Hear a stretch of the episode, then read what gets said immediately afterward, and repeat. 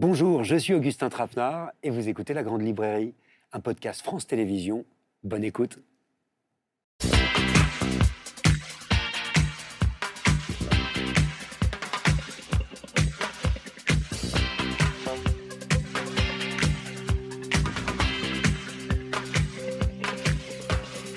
Bonsoir, bienvenue dans la Grande Librairie. On est ensemble pendant une heure et demie pour une grande émission dédiée à l'une de nos plus grandes romancières, Colette, qui est née il y a 150 ans, le 28 janvier 1873, et qui est toujours parmi nous à travers des œuvres devenues classiques comme Claudine à l'école, Chérie, Le blé en herbe ou Gigi. Parmi nous, au point d'avoir deux livres au programme du baccalauréat l'année prochaine, Colette, à qui l'on doit une soixantaine d'ouvrages, plus de 2000 articles de presse et une correspondance qui parcourt plus d'un demi-siècle. Colette, dont le nom évoque d'emblée une certaine idée de la liberté. Mais connaissez-vous vraiment Colette? Si vous ne l'avez pas encore lue, ben on va vous la faire aimer. Ce soir, avec nous, des lecteurs dont on pourrait dire qu'ils sont d'abord des amis de Colette et qui vont nous aider à plonger dans son écriture et à remonter le fil de sa vie, de son histoire, de notre histoire, parce que nous sommes, 150 ans plus tard, toujours Colette. Bonsoir, Antoine Compagnon. Bonsoir. Merci euh, d'être avec nous, académicien, professeur émérite au Collège de France. On vous doit la préface de la toute nouvelle anthologie de Colette dans la Pléiade, Le blé en herbe et autres écrits, ainsi qu'un merveilleux été avec Colette que vous nous aviez offert il y a deux ans sur la radio publique et que l'on peut relire aux éditions des Équateurs. Bonsoir Amélie Nothomb. Je parlais euh, d'amis de Colette, je sais de sources sûres que vous en êtes une. Colette, si je me souviens bien que vous avez dévoré adolescente, que vous citez dans votre biographie de la fin, et dont vous dites qu'elle fait tellement partie de votre vie que vous avez l'impression de faire partie de la sienne. Bonsoir Simonetta Greccio. Bonsoir. Vous voyez comme subtilement on passe de la France à la Belgique, à l'Italie. Vous êtes également romancière, vous avez lu toute l'œuvre de Colette dont vous écrivez, c'est très beau, que ces mots ont été les mots de votre aventure dans ce monde, la littérature et la vie. Merci d'être avec nous. Et merci aussi Marie-Christine Barrault. Bonsoir. Bonsoir. Inoubliable, évidemment, dans Ma nuit chez Maude, cousin, cousine, j'en passe, des meilleurs. Vous êtes, euh, vous aussi, une admiratrice de Colette que vous avez lue, notamment pour les éditions des femmes. Et vous serez ce soir la garante et la passeuse des mots de Colette à travers des extraits euh, de ses textes. Enfin, bonsoir, Emmanuel Lambert. Bonsoir.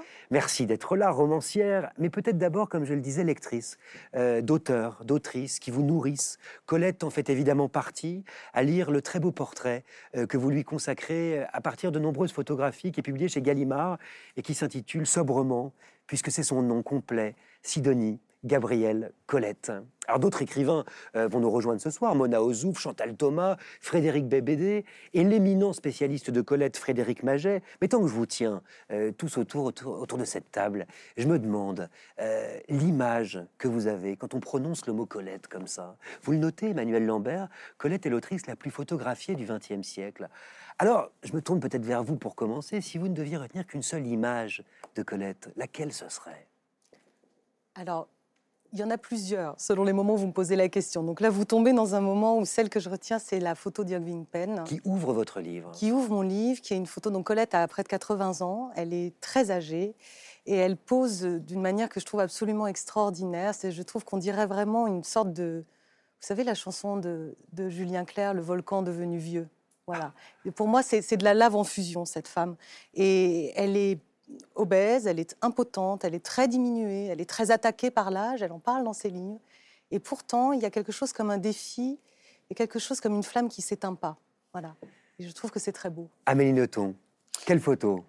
Colette déguisée en chat. Évidemment. Oui, parce qu'on voit toute son impertinence. C'est une femme inclassable. Elle, elle, est déguisée en chat et pour autant, c'est pas une femme à chat. Elle se prend pas au sérieux. C'est pas du tout Madame l'écrivain. Non, c'est vraiment. Elle rigole. Marie-Christine Barrault. Ben moi, j'étais fascinée par Colette euh, lectrice. J'y ai vu comme euh, un miroir. Colette en train de lire, Colette aimant déjà les mots. Euh, je ne sais, je sais pas du tout à, quel moment ça date, mais elle a l'air quand même très très jeune. Donc je ne sais pas si elle avait déjà écrit à cette, heure, à cette, à cette, cette époque-là. Mais l'idée de la voir avec un livre, ça, ça m'a vraiment plu. Antoine Compagnon. Alors j'ai choisi Colette qui écrivait. Elle est en train d'écrire, elle est accompagnée de Missy, qui est juste derrière elle, elle est à son bureau. Et ce que j'aime particulièrement dans cette photo, c'est le menton de Colette, ce menton triangulaire. Donc elle a à peu près 30 ans.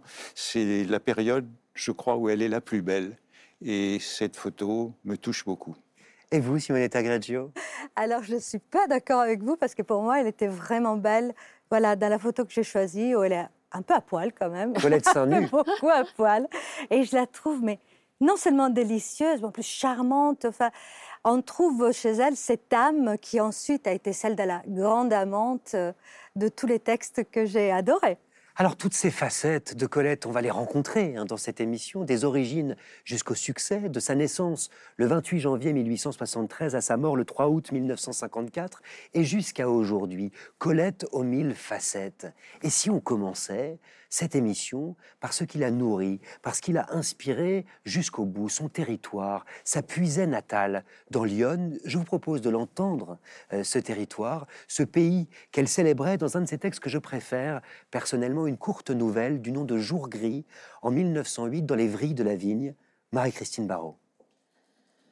J'appartiens à un pays que j'ai quitté.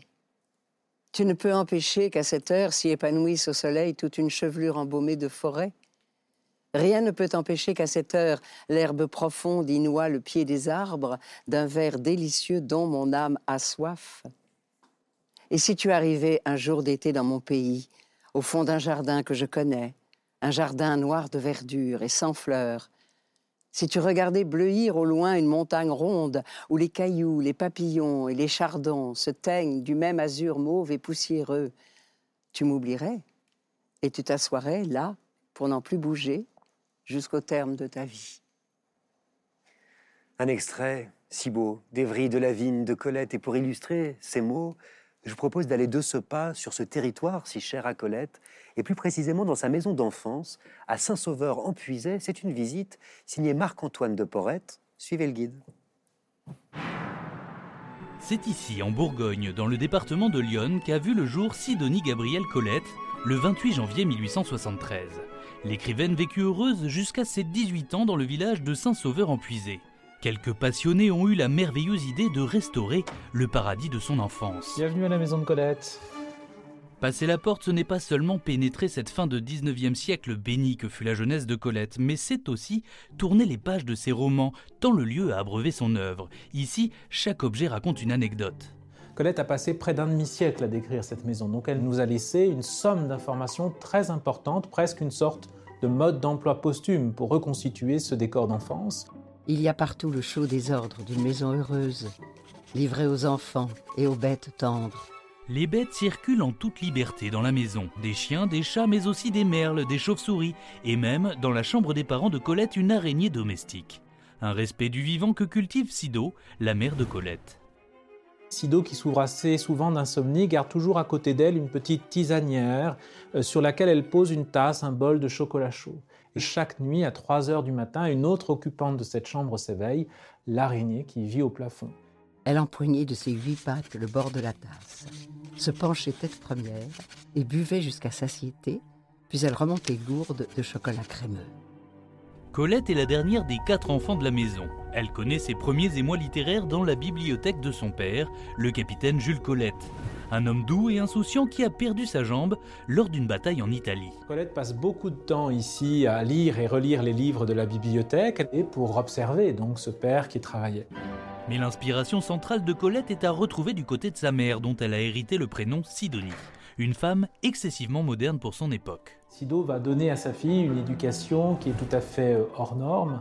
D'abord en lui montrant l'exemple d'une femme très indépendante, intellectuellement, euh, socialement. Il faut vous imaginer une Sido qui est profondément athée, mais qui est une grande bourgeoise du village. Mon imagination, mon orgueil enfantin, situait notre maison au centre d'une rose de jardin, de vent, de rayons, dont aucun secteur n'échappait tout à fait à l'influence de ma mère. À travers les effluves sensuels de ce jardin d'Éden et les parfums de cette campagne bourguignonne, Colette cherche à retrouver cette harmonie perdue.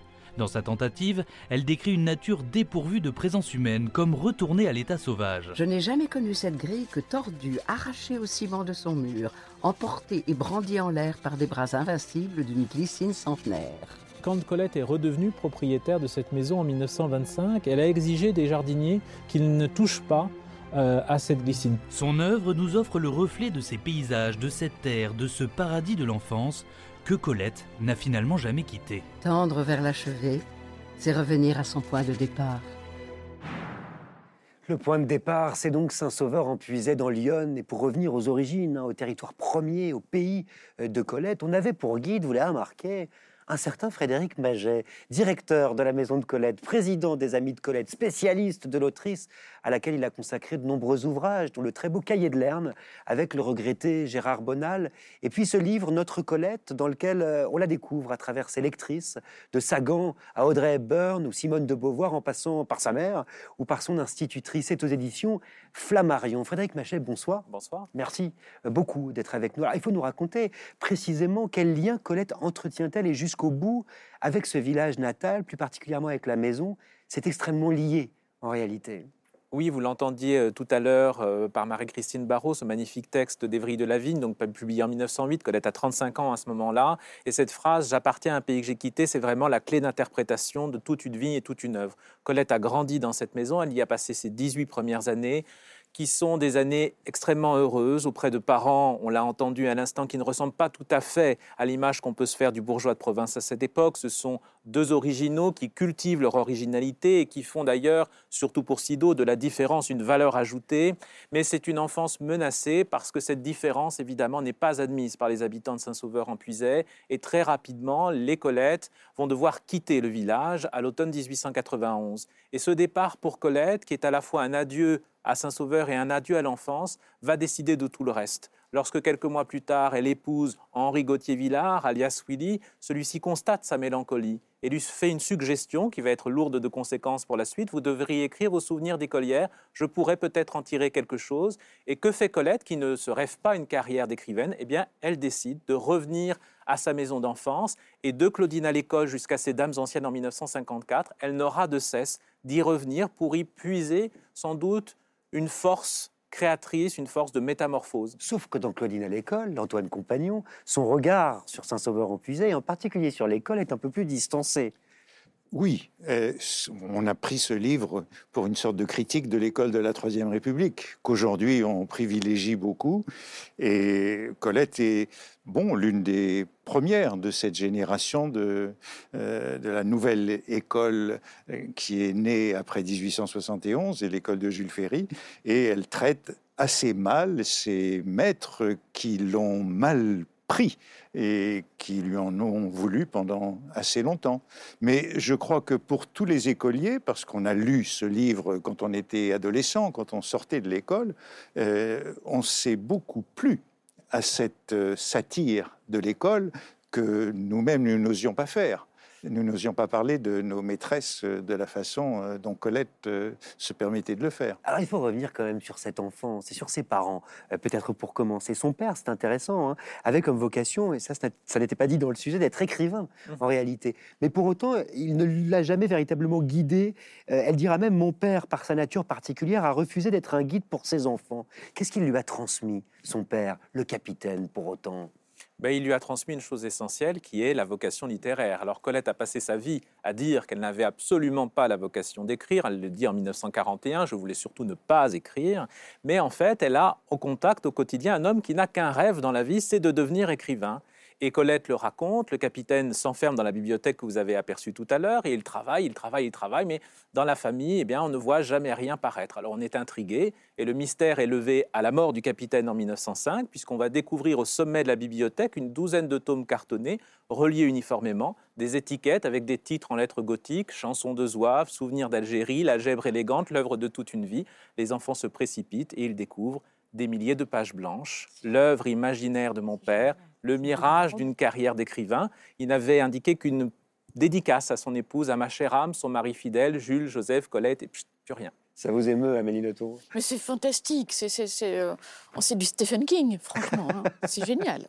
Non, c'est du Colette, en l'occurrence. Simonetta Gratio c'est le, c'est le début d'un roman. si on avait un roman à écrire sur Colette, en faisant de la fiction, ça serait quand même le début de quelque chose. Écrire le roman de son père, enfin, de la douzaine de volumes qu'il n'a jamais écrit, ça serait très drôle, ça. Et cette Sido, alors, Emmanuel Lambert, cette mère si singulière euh, dont parlait euh, Frédéric Maget, cette mère dont elle disait qu'elle est le personnage principal de toute sa vie. Oui, Sido, c'est une femme euh, extraordinaire à tout point de vue. C'est d'abord euh, une femme d'une très grande finesse, ça on le lit quand on lit ses lettres, une très grande intelligence, une libre penseuse, euh, anticléricale, qui n'est pas du tout soumise à, la religion, qui a eu un premier mari qui était violent, ivrogne. Et Colette décrit sa mère euh, lui racontant qu'elle se battait avec lui euh, lorsqu'il essayait de la molester. Donc c'est une très très forte personnalité. Et Colette a mis du temps à faire rentrer sa mère dans son œuvre. Elle a mis du temps à accepter qu'elle était la, fille de sa mère. Peut-être autant de temps aussi d'ailleurs qu'à accepter le fait qu'elle était la fille de son père, le, fameux capitaine, euh, parce qu'il lui a légué peut-être le goût de l'écriture, mais Sido, elle lui a légué le goût de la lecture. Et le capitaine, lui, lui a légué sa carrure. Elle dit ça. Mon père et moi, nous n'acceptons pas la pitié, notre carrure la refuse. Ce que Sido lui lègue aussi, Antoine Compagnon, vous avez une très belle expression, vous parlez de regard, en réalité, de sa façon de regarder, d'observer. De quoi vous voulez parler? Elle doit beaucoup à son père et à sa mère, qui étaient dans un petit village, dans un petit bourg, des intellectuels. C'était des gens qui recevaient beaucoup de journaux tous les jours. Ils avaient Balzac et Saint-Simon, ce qui est dans leur euh, bibliothèque. Donc elle a lu tous ces livres quand elle était toute euh, petite. Et puis alors de sa mère, elle, elle doit ce contact avec la nature et les animaux, ce qui nous donne l'un des grands plaisirs à lire Colette, parce que le père, lui, était isolé dans sa bibliothèque. Hein. Il, n'était pas du tout proche de, cette nature et de cette campagne. Et alors cet art du regard, cet art du détail, en fait, en quoi est-ce que ça se ressent dans son écriture, précisément, et ce jusqu'au bout? Bah, Colette a eu euh, toute sa vie euh, la volonté de trouver le mot juste le mot meilleur est meilleur que meilleur. C'est intéressant parce que dans ce mot, il y a effectivement la volonté de précision, mais on sent une gourmandise du langage. Et il y a ça chez Colette, il y a une gourmandise du mot. C'est très intéressant, on s'aperçoit que souvent quand même des mots nouveaux apparaissent dans la langue française, elle est une des premières à les employer. Elle a vraiment un goût de presque de collectionneuse de mots, euh, d'où la richesse effectivement lexicale qu'on trouve dans ses textes. Et c'est Sido qui lui a appris qu'évidemment, il fallait regarder l'univers dans ses moindres détails. Hein, lui dit regarde les mandibules de la guêpe qui découpe un morceau de viande, regarde l'iris qui va éclore, regarde la couleur de cette eau. Donc faire attention à tous ces détails, même infimes, de la réalité. Et le rôle de Colette a essayé de trouver à la fois le mot juste, mais la musique exacte pour reconstituer ce réel dans toutes ses dimensions, notamment sensorielles. Vous le savez, Colette disait 5 sens, c'est trop peu. Évidemment, je me tourne vers vous, romancière, Emmanuel Lambert, Simonetta Greggio, Amélie Nothomb cet art du détail, vous le ressentez justement, vous, quand vous la lisez? Ah oui, lire Colette, c'est vraiment l'expérience sensorielle par, excellence. Il faut lire Colette pas seulement euh, avec ses yeux, mais avec sa peau. Vraiment, on, ne peut que s'imprégner de, tous ces détails et les ressentir. Euh, Colette est le tout premier écrivain qui m'ait fait remarquer qu'on pouvait justement lire d'abord avec sa peau. Je me souviens, j'avais 12 ans et tout à coup, j'ai remarqué que je tremblais, que j'avais la chair de poule. Je me suis dit, mais qu'est-ce qui se passe? Pourtant, l'histoire n'est pas tellement incroyable que ça. Non, c'était l'écriture. L'écriture me faisait trembler. La peau, le toucher, et vous? La sensualité, évidemment. Et puis, je me souviens... Souvient que vous avez choisi la photo de Colette Sarnu. oui, mais c'est pas par hasard. Je veux dire, elle est troublante, cette femme. Quand, quand on la lit, c'est justement, on n'a pas les cinq sens, c'est pas, c'est pas assez. On est vraiment troublé euh, charnellement. Enfin, c'est, quelqu'un qui vous met presque mal à l'aise par moment, par un côté très leste quand même. Et moi, quand je suis arrivée à Colette, assez jeune, j'étais italienne, j'avais cherché les mots, etc. C'est quand même des mots euh, lourds de signification, de sens. Emmanuel Lambert. Oui, je rejoins ce que, ce que viennent dire euh, Amélie et Simonetta dans le sens où je crois qu'elle n'a vraiment peur de rien, Colette. C'est-à-dire, je crois qu'elle regarde vraiment les choses telles qu'elles sont. Et ça donne une écriture qui est à la fois très ouverte et qui est une écriture où tout, tout vous saute au visage, en fait. il y a toujours plusieurs couches comme ça de description chez elle. Et vous le, prenez, comme on dit, en pleine figure, y compris quand ça peut vous déstabiliser ou vous déranger. C'est une expérience de l'incarnation qui est très forte. Vous parliez de la précision de son vocabulaire et des mandibules tout à l'heure. Et effectivement, quand on pense à Colette, on pense aussi au vivant, à la nature et à l'animal. Elle disait Sans bête, je m'appauvris, Frédéric Maget. Bah, elle a été entourée euh, d'animaux effectivement euh, toute sa vie, depuis, euh, depuis son enfance. Et ce qui est important, c'est qu'elle doit à sa mère ce profond respect euh, du vivant et de tout ce qui veut vivre. Il y a cette anecdote très célèbre qui se trouve dans Sido. Euh, Sido donc collectionnait les plantes, souvent des plantes, les plantes rares, et puis un jour elle a laissé dans deux godets d'argile uniquement de la terre meuble, et elle a oublié d'indiquer par une petite fiche en bois ce que chaque pot contient. Elle est très embêtée, elle n'ose pas, elle ne sait plus si ce sont des bulbes de crocus ou des chrysalides de pan de nuit, et sa fille Gabrielle qui est à ses côtés lui dit mais maman tu n'as qu'à gratter pour voir. Et elle n'a pas oublié la réaction de sa mère. Tu n'es qu'une petite meurtrière de 8 ans, de 10 ans, tu ne comprends rien à ce qui veut vivre. Apprendre à respecter la vie, même au plus secret de la terre. Laisser le temps aux éclosions, ça c'est une leçon fondamentale dont Colette fera une esthétique. Elle qui, à la fin de sa vie, déclarera Le monde m'est nouveau chaque matin à mon réveil et je ne cesserai d'éclore que pour cesser de vivre. Attendez, Le thème de l'éclosion est essentiel dans l'écriture de Colette. Qu'est-ce qui éclot, au fond? Simonetta Grecci Bah, moi, il y a autre chose à quoi je pense. C'est à un moment donné, Colette décrit un, un goûter. Et on a faim. Moi, j'ai faim. Quand je lis euh, la, buée qui s'échappe de la théière, quand, quand je lis le, euh, grain euh, irisé du raisin, quand je lis les muffins qui, qui, dégoulinent j'ai faim. Enfin, c'est vraiment quelqu'un qui me donne faim, qui me donne envie de vivre et qui, chaque fois que je suis dé- démoralisée, et ça m'arrive quand même dans ma vie d'auteur, je me dis, mais tu fais le plus beau métier du monde, tu fais le métier de Colette. Donc, va la relire et, et calme-toi, apaise-toi. C'est vraiment ça qui est beau. Alors, il y a cette enfance euh, idyllique hein, dont vous parliez. euh, effectivement, euh, Frédéric Maget, enfance à Saint-Sauveur, jusqu'à un basculement. Effectivement, le capitaine, son père, fait faillite. Tout est vendu aux enchères. Il quitte Saint-Sauveur. Et c'est un traumatisme pour Colette. Sans doute est-elle d'ailleurs immariable. C'est intéressant dans son milieu. Mais une rencontre va tout changer. La rencontre avec cet Henri Gauthier-Villard, dit Willy. Qui était Willy? Il faut nous expliquer. Emmanuel Lambert? Alors Willy, il vient d'une famille euh, pl- plutôt euh, aisée, ce sont euh, des intellectuels, lui, les critiques musicales. C'est vraiment une des stars de la belle époque, hein, du, tournant, mais c'est vrai, du tournant du 20e. Euh, et il a mis au point ce qu'on appelle pudiquement un atelier, c'est-à-dire où il fait écrire des gens pleins de talent pour des livres qu'il signera de son nom. Voilà. On raconte qu'il a rencontré Colette quand elle était très jeune, ça Frédéric va, nous le confirmer. Plus tard, ils se marient et c'est un mariage qui arrange tout le monde parce que Colette, elle vient d'une famille ruinée, elle vient d'une famille déclassée. Et Willy, lui, il a eu un enfant hors mariage, euh, ce qui était tout à fait scandaleux, euh, et il est en deuil de, de la femme qu'il aimait. Donc ces deux échecs sociaux s'agrègent et pour un temps fonctionnent assez bien ensemble, euh, puisque c'est Willy qui lui demande, comme il a été rappelé tout à l'heure, qui lui demande d'écrire ses souvenirs et qui la met euh, au travail. Mais d'abord, euh, il débarque à Paris. Ça veut dire que Colette débarque à Paris. Euh, Frédéric Maget, comment ça se passe?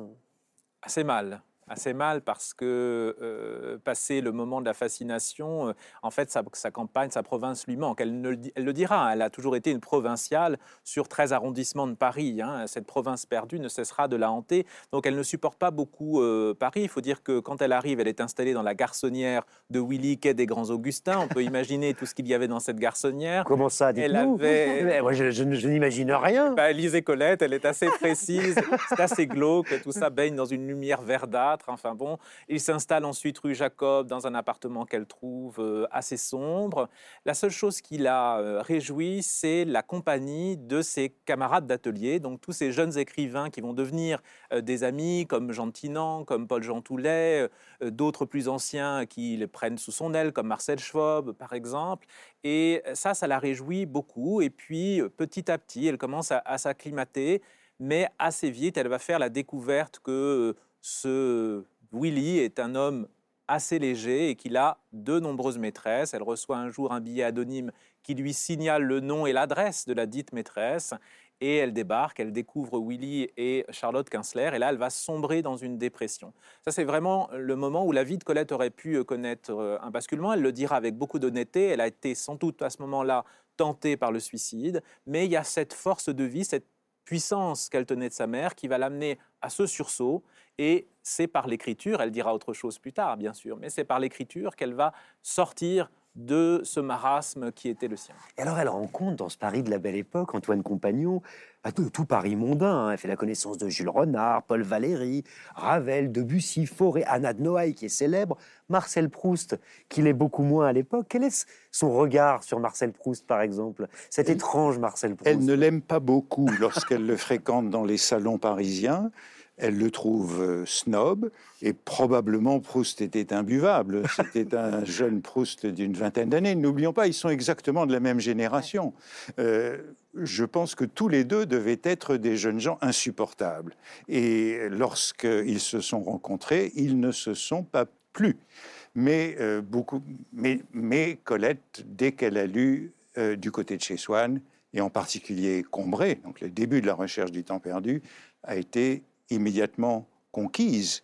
Et je pense qu'elle a, elle a pris une certaine inspiration de Proust, puisque c'est seulement après euh, Combray qu'elle racontera euh, Saint-Sauveur empuisé dans la maison de Claudine et dans ses autres textes. Donc je crois qu'elle a compris tout de suite ce qu'elle pouvait faire avec la sensibilité de Proust euh, la mémoire, la sensation, tout cela, ils ont en commun.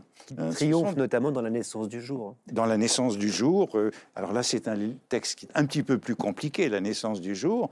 Mais euh, oui, dans la naissance du jour, il y a, je dirais, une ambition qui est proche de celle de la recherche du temps perdu. Alors, il faut revenir au départ, donc à cette Claudine. Willy et Colette sont un couple qui mène euh, une grande vie mondaine, ce qui coûte de l'argent, et pour renflouer les caisses, Willy va lui demander d'écrire. Et c'est alors qu'elle va devenir écrivaine sans même s'en apercevoir, et sans que personne ne s'en doute. C'est l'histoire d'un manuscrit écrit puis rejeté dans l'intimité d'un couple et qui va finalement surgir d'un tiroir. Écoutez, Colette, quand même, dans l'un euh, des seuls enregistrements que l'on connaît de sa voix, c'est quand même incroyable. Monsieur William a pris connaissance des manuscrits et il a dit tout de suite, ben non, non, je ne vois pas bien non, vraiment pas. À quoi ça pourrait servir? Et on a laissé les cahiers là. Ah non, après, M. Willy a rangé son bureau et les tiroirs. Et puis il a retrouvé les cahiers et il a dit je ne croyais pas que je les avais laissés là. Alors il a eu en effet une réaction que je n'ai pas oubliée. Il a dit Nom de Dieu, je ne suis qu'un con. et puis il a mis son chapeau à bord plat et il est parti chez Orlandorf. Et c'est comme ça que je suis devenu écrivain. C'est comme ça que je suis devenu écrivain. Comme chacun sait, un mot peut-être sur sa voix quand même, sur son accent, sur sa langue. Ici, quand on l'entend parler, l'archive est en ce sens assez extraordinaire. Mais quelle belle voix, quelle voix rocailleuse. Comment ne pas être bouleversé par cette voix? Cette voix, c'est elle tout entière. C'est la voix qu'on entend aussi quand on la, lit. C'est magnifique. Ça aussi, c'est le territoire, le pays qu'elle n'a jamais quitté, Frédéric Maget Oui, c'est aussi une culture, hein. il faut, le rappeler, parce que euh, Colette, très tôt, a eu euh, l'ambition de devenir comédienne. On imagine bien que cet accent a été euh, probablement un obstacle. Pierre Louris Pierre-Louis raconte que l'ayant entendu, il avait l'impression d'entendre un mélange entre Mark Twain et Léon Tolstoï, pour vous donner à peu près euh, l'idée. Donc on peut penser qu'elle a cherché dans un premier temps à atténuer euh, cet accent. D'ailleurs, quand on a quelques enregistrements très rares des années 30, on le voit, l'accent est beaucoup plus lissé. Et c'est véritablement à la fin de sa vie, quand elle n'a plus rien à prouver, lorsqu'elle est libérée de l'obligation du papier, de l'obligation du succès. Là, elle euh, libère ce, ce, langage et ça correspond aussi dans dans ses textes à ce retour sempiternel euh, à l'enfance, puisque son dernier texte, Ces Dames anciennes, est encore une promenade dans les rues de Saint-Sauveur. Elle le dit à un journaliste qui est venu l'interroger, je garde toujours près de moi euh, une photo de ma maison natale. Et récemment, il y a quelques mois, j'observais à la loupe j'ai cette manie, euh, toutes les photos de Colette pour chercher des détails qui m'auraient échappé. Et on voit une photo de Colette, donc allongée dans son lit au Palais Royal, ne pouvant plus bouger. On voit son écurie à stylographe, ses papiers un peu partout. Et sous son coude, il y a une photo de la maison natale. Ça m'a beaucoup ému. Alors on l'a compris euh, au départ, c'est bien son mari Willy qui lui suggère d'écrire ses souvenirs d'enfance en créant un personnage, hein, celui de Claudine, avec le premier livre, Claudine à l'école. Pourquoi des souvenirs Pourquoi des mémoires Pourquoi Claudine, au fond? C'est ce qui se faisait? Ben, C'était un peu le genre de l'atelier de Willy, mais évidemment, le livre n'a...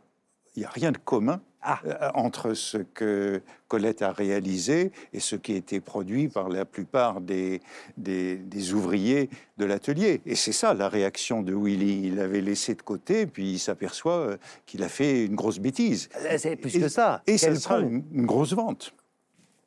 Et puis autre chose, Colette dit quand même, c'est vrai qu'il a beaucoup repris ses textes, euh, en y mettant, à mon avis, cette malice d'ailleurs qu'elle ne devait pas avoir au départ, et qui est peut-être la part qui me gêne dans les, Claudines, euh, dans le Claudine à l'école, etc. Il y a ce petit côté un peu de voyeur qui me laisse toujours très perplexe parce que c'est pas sa voix, ça, me, heurte même. C'est presque un, ajout un peu. Voilà, il faut, il, faut, il faut vendre. Il fallait vendre, effectivement, parce que ça a donné beaucoup, beaucoup d'argent. Mais il y a aussi l'autre, la contrepartie, c'est que je pense que Willy a donné une boîte à outils de métier d'écrivaine à Colette. C'est-à-dire qu'elle lui a appris les, bêtises, hein, les répétitions, euh, le phrasé, euh, la tournure d'un- d'un- d'une phrase.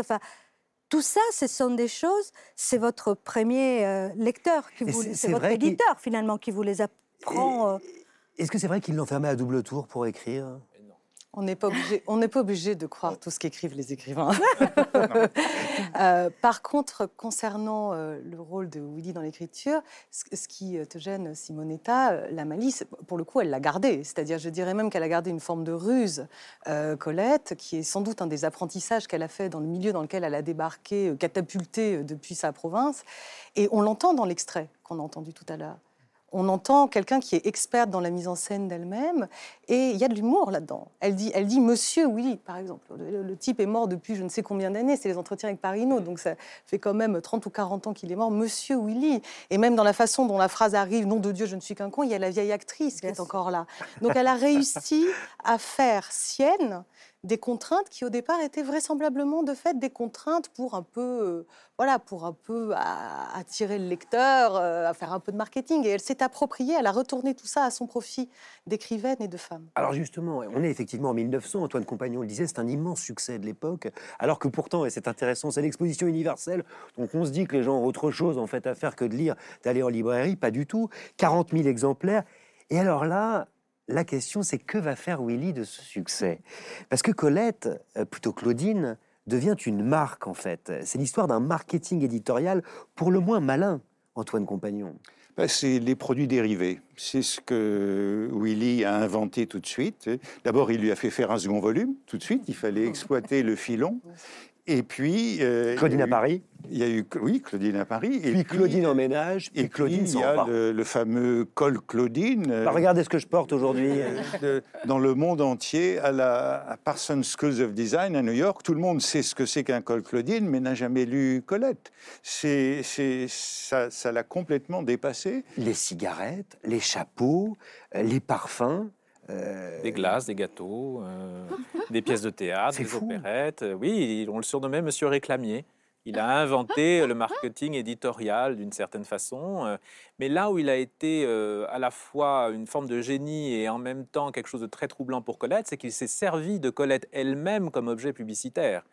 Colette, qui était l'épouse de Monsieur Willy, qui était un petit peu dans l'ombre, on commençait à dire qu'elle en était euh, l'autrice. D'ailleurs, elle ressemblait quand même furieusement au personnage de Claudine, ça ne pouvait échapper euh, à personne. Il va diffuser en 1902, lorsque euh, le deuxième volume est adapté au, au théâtre avec Polaire dans le rôle de la Claudine. grande actrice de l'époque. Voilà, avec cette taille de 40 cm, avec mon, mon col, je pourrais lui faire une ceinture, disait Willy. Et donc, il diffuse des cartes postales à grande échelle où on voit, c'est cette carte postale que vous voyez en ce moment, où on voit Willy et Colette elle-même qui posent dans le costume de Claudine. Et donc, Colette devient la propre publicité de son roman dont, elle, dont on ne sait pas encore quelle est la véritable autrice. On imagine le trouble de l'identité que ça a dû créer chez Colette à ce moment-là. Amélie Automne, je me tourne vers vous. On a beaucoup parlé, quand vous êtes arrivé sur la scène littéraire, de vos chapeaux. Euh, par exemple, ce marketing littéraire-là, qu'est-ce qu'il vous inspire? Trouve ça très audacieux. Euh, ce n'est pas du tout ce qui m'est arrivé à moi. Moi, j'étais déjà habillée comme ça avant. C'était Tu pas... parles On a tous compris en voyant cette émission que c'était la bonne idée. Mais Et que vous l'avez piqué à Colette. c'est pas du tout les mêmes chapeaux. c'est pas du tout la même élégance. Je trouve que l'élégance de Colette est c'est magnifique. Je ne peux en aucun cas me réclamer d'une telle élégance. Voilà. En tout cas, c'est un tournant vraiment dans la vie de Colette qui s'opère, vous l'avez compris. Colette va s'émanciper. On va y revenir dans un instant. Je voudrais vous remercier, euh, Amélie Nothomb et Frédéric Maget aussi d'avoir été parmi nous. Je rappelle quand même que le titre de votre très bel ouvrage, Frédéric, qui s'appelle Notre Colette, c'est publié chez Flammarion. Simonetta Greggio, je vous laisse filer, mais pour la bonne cause, vous allez rejoindre des étudiants et leur faire lire Colette. Quelque chose me dit quand même que vous reviendrez avant la fin de cette émission, passer une tête pour tout nous raconter. Toujours Colette, ce soir, dans la grande librairie, avec une foule d'invités, de lecteurs passionnés. En coulisses, Mona Ozouf, Chantal Thomas et Frédéric Becbédé s'apprêtent à nous rejoindre sur ce plateau avant de découvrir Colette l'audacieuse, Colette l'effrontée, Colette libre et culottée. Je vous propose un détour chez nos amis libraires, eux aussi fous de Colette, c'est leur fond. Alice Guimard de la librairie De la Main et Édouard Leroy de la librairie Le Divan ont chacun choisi un livre de Colette et sont bien décidés de vous convaincre de le lire. Qui remportera le duel? C'est un sujet signé Inès de la mode Saint-Pierre.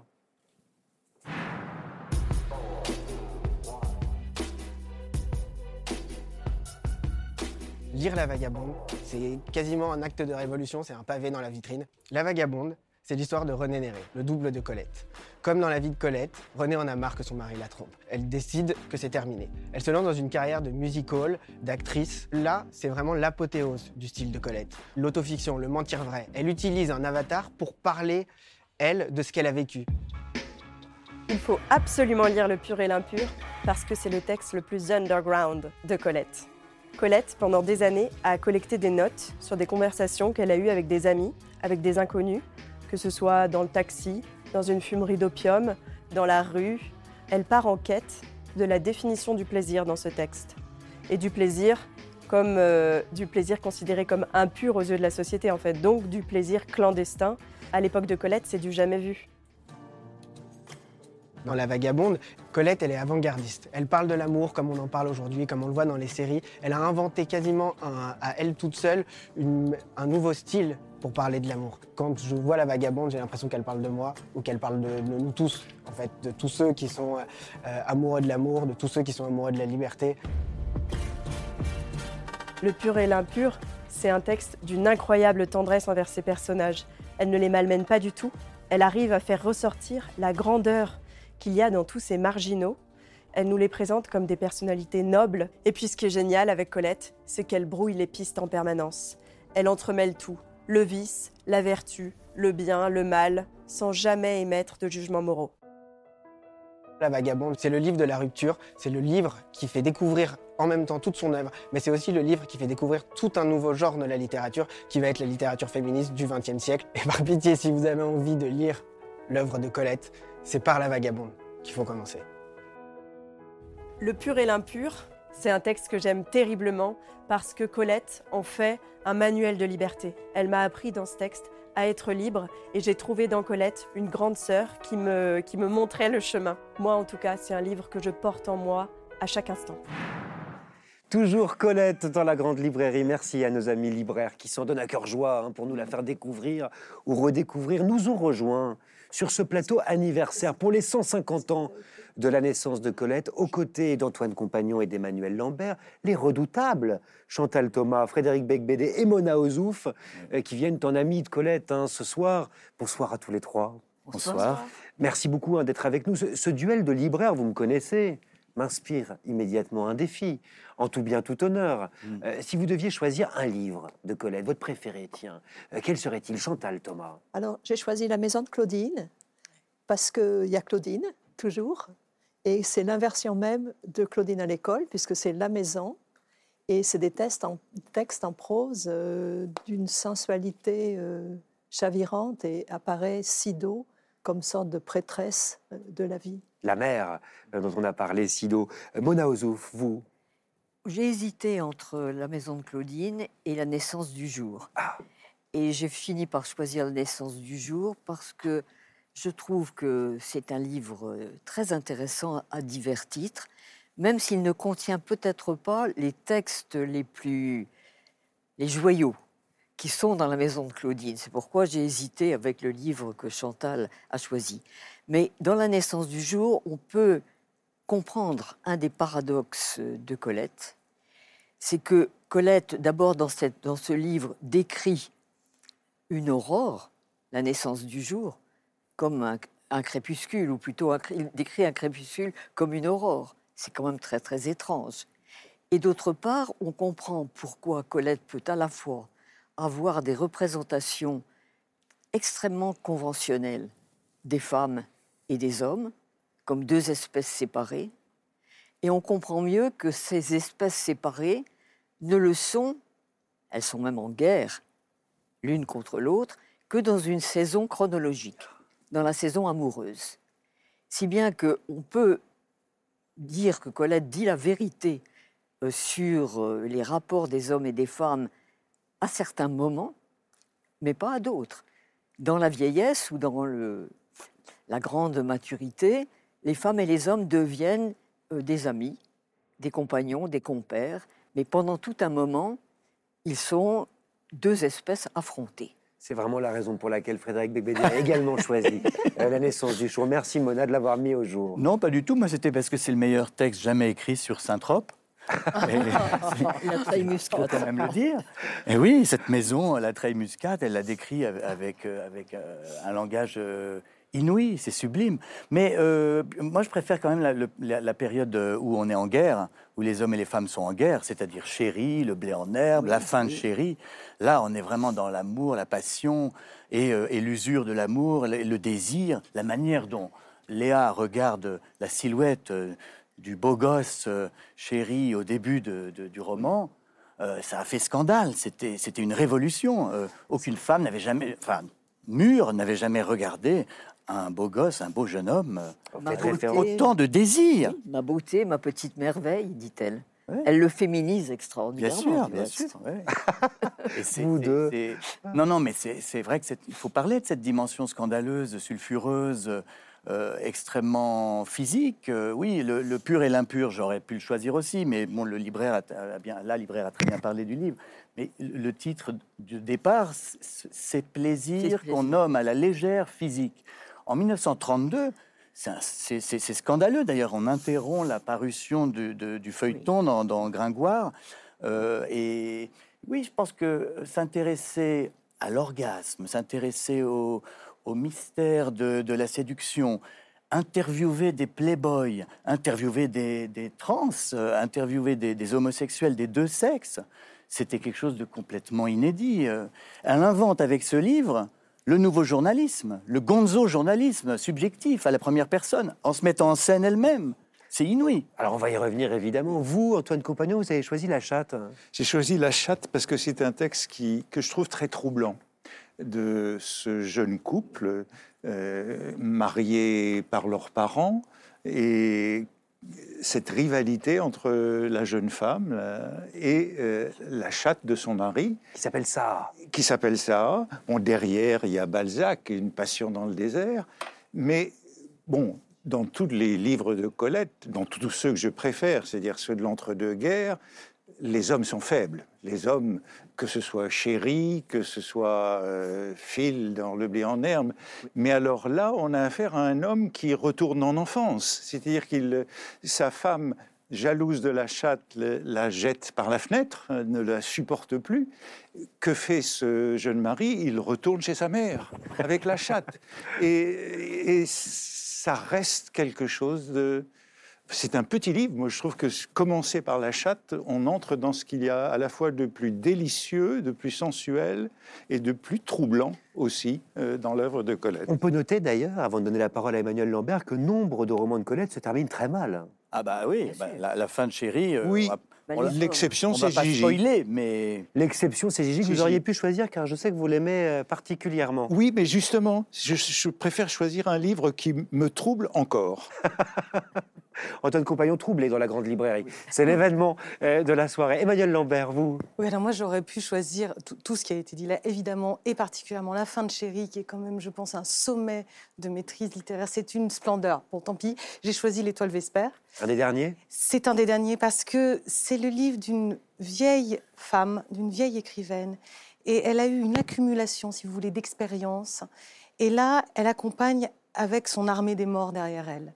Et elle le fait euh, de manière euh, toujours très vive, alors qu'elle est immobile et toujours très réflexive. Elle parle du fait qu'elle peut plus bouger, qu'elle pourra bientôt plus écrire. Et c'est quand même un livre qui se termine pour quelqu'un qui, qui s'avance vers la mort. Elle dit je vois bientôt le bout de la route. C'est la dernière phrase du livre, ce que je trouve absolument admirable. Alors revenons au début de la route, revenons à la vie de Colette. On vient de quitter une Colette qui est en train de s'affranchir de son mari Willy, une Colette qui souhaite découvrir la vie par elle-même, et on la retrouve désormais au début du XXe siècle. Colette est une jeune femme divorcée qui entretient une relation avec une certaine Mathilde de Morny, dite Missy.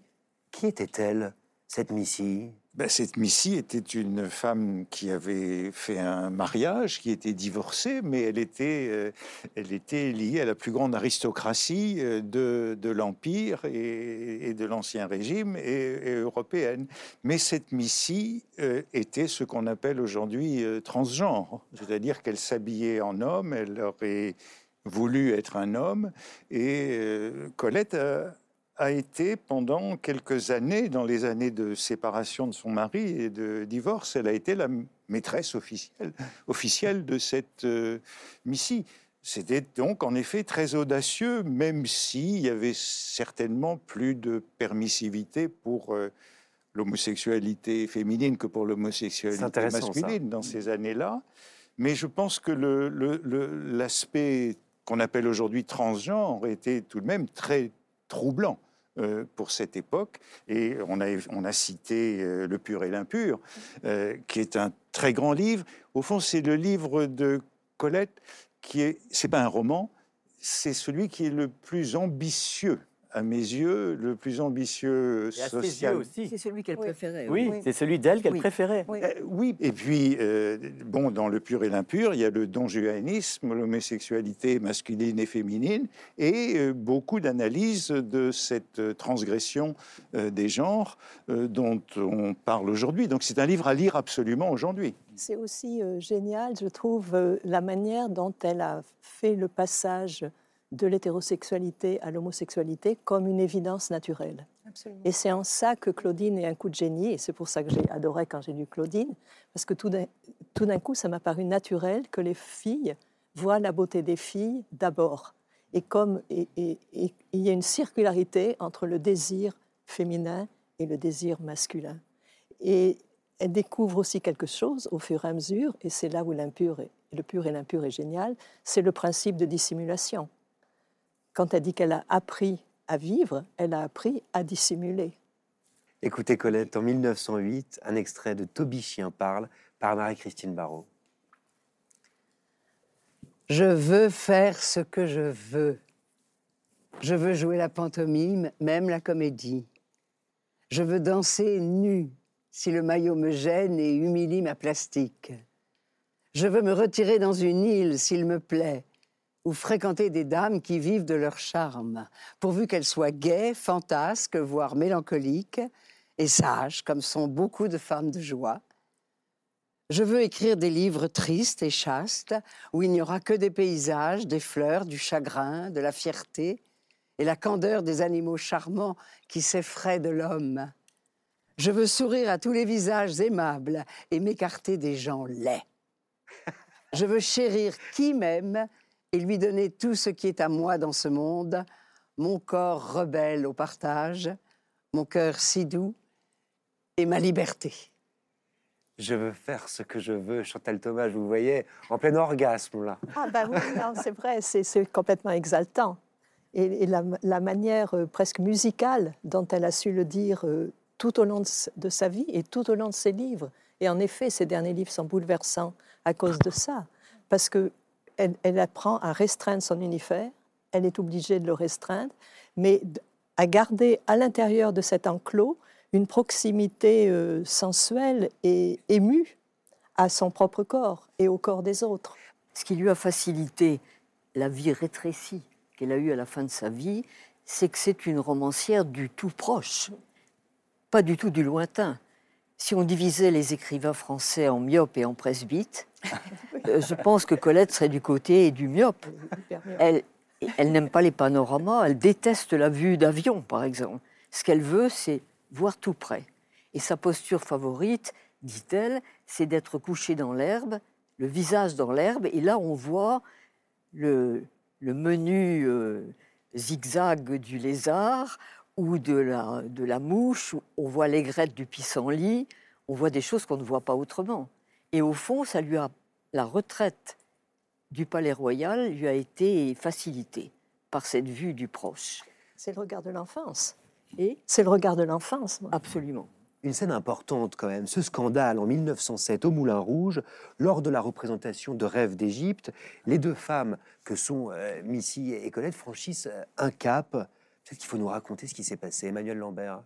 Bah, c'était ce qu'on appelait les pantomimes. hein, donc euh, voilà, c'était scénarisé. Euh, euh, Colette jouait une momie qui était réveillée par un archéologue. L'archéologue, c'était Missy. Donc Missy, comme l'a très bien dit Antoine Compagnon, qui, était, voilà, qui passait vraiment pour un homme. Mais tout le monde savait qu'il s'agissait de Mathilde de Morny, hein, qui était sur scène et qu'elle était travestie en homme. Et, euh, et à la fin, il y a un baiser qui est échangé. Alors là, c'est un scandale épouvantable. Le parti bonapartiste était dans la salle, fait un potin pas possible. hein. Le préfet euh, s'en mêle, euh, interdit à Missy de remonter sur scène. Et ce que disait Antoine Compagnon est très juste tout à l'heure, c'est-à-dire il y avait sans doute plus de permissivité pour l'homosexualité féminine à cette époque, mais sûrement pas pour le travestissement. Et, et, et Missy le- euh, vivait vraiment travestie en homme à une époque où les femmes, je le rappelle, pour pouvoir porter un pantalon dans la rue, devaient demander un permis à la préfecture. hein. Donc c'était vraiment euh, tout à fait scandaleux. Ça, euh, ça a, je crois, beaucoup atteint Missy, un peu moins Colette qui euh, savait toujours retourner tout ce que la vie lui envoyait comme épreuve, elle le retournait en force. Donc ça, c'est quand même une, une vertu de vitalité qu'elle a qui est tout à fait euh, remarquable. Et ça a fait beaucoup parler. Voilà. Et puis c'est aussi la première femme de France à monter nue sur scène. Alors, elle n'est pas nue. Hein. Seins nus Elle n'est pas nue. Il n'y a pas beaucoup d'écrivains contemporains qui feraient ça. Je suis désolé. Pourquoi vous l'avez fait Je vous vois venir. Non, non, non. Non, mais je pense, je pense que c'est la seule. dévoilait un sein. Elle dévoilait Voilà. un sein, parfois les deux, semble-t-il, quand le vêtement était arraché, mais, mais c'était c'était tout de même assez exceptionnel. Est-ce que son émancipation va de pair avec l'émancipation du corps? Moi, je pense que c'est mental d'abord. Oui, c'est. Moi, je pense que c'est d'abord euh, c'est une émancipation qui commence très très tôt et qui est dans une liberté de ne pas se sentir regardée. Elle, elle est vis-à-vis d'elle-même audacieuse. Et après, elle va jouer avec les différents regards. Mais moi, que sa force intime, c'est qu'elle les passe sous les projecteurs. Mais elle écrit quand même, c'est très beau. Moi, c'est mon corps qui pense. Il est plus intelligent que mon cerveau. Il ressent plus finement, plus complètement que mon cerveau. Toute ma peau a une âme. Vous la connaissez par cœur, la citation, Mona Ozouf. Non, pas, pas tout à fait, mais si je la connais, mais pas comme vous. Quand même, qu'est-ce que ça vous inspire, ce corps qui pense? Ça m'inspire effectivement, Colette, et en cela d'ailleurs, elle est effectivement proche de l'enfance, c'est la sensation qui compte. Et c'est la sensation qui est éclairante. Et il y a quelque chose chez elle qui est une, presque une attention fébrile à la, à la matérialité, à la texture euh, du monde, qui rappelle effectivement, euh, qui rappelle l'enfance.